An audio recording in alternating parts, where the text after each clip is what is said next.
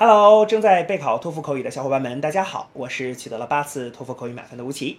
那么今天为你准备了什么样的托福口语的题目呢？我们一起来看一下吧。Do you agree or disagree with the following statement?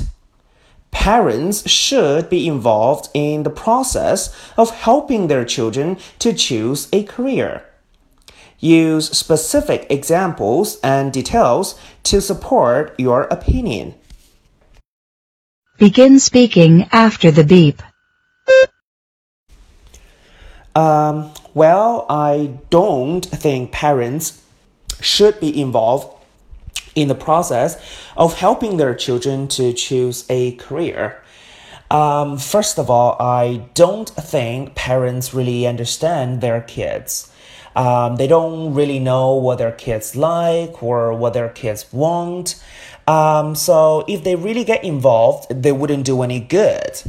Uh, instead, they may possibly end up arguing with their kids, you know, since they have different ideas or different opinions. Uh, and these kind of arguing may take a long time. So I believe parents, if they get involved, it will be just a waste of time. 好的，那么以上呢就是我们今天啊所给出的这段满分回答。接下来需要屏幕前的你做些什么呢？那就是要跟读和模仿这段录音。放一句录音，跟读模仿一句，再放一句录音，再来跟读模仿一句啊！所有的整段录音呢，反复模仿五至七遍。这样的话呢，相信屏幕前的你就可以掌握其中的单词、短语和句型。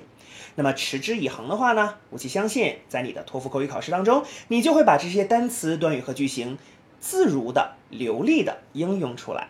那么，我觉得你离托福口语的高分就不再遥远了。同时，如果你喜欢这段视频呢，不要忘记帮我们按赞，或者是在你的社交媒体上去做转发，可以让更多的小伙伴来了解吴奇老师的脱口秀，并且加入到我们的备考大家庭中。好，请你一起加油，我们明天再见了。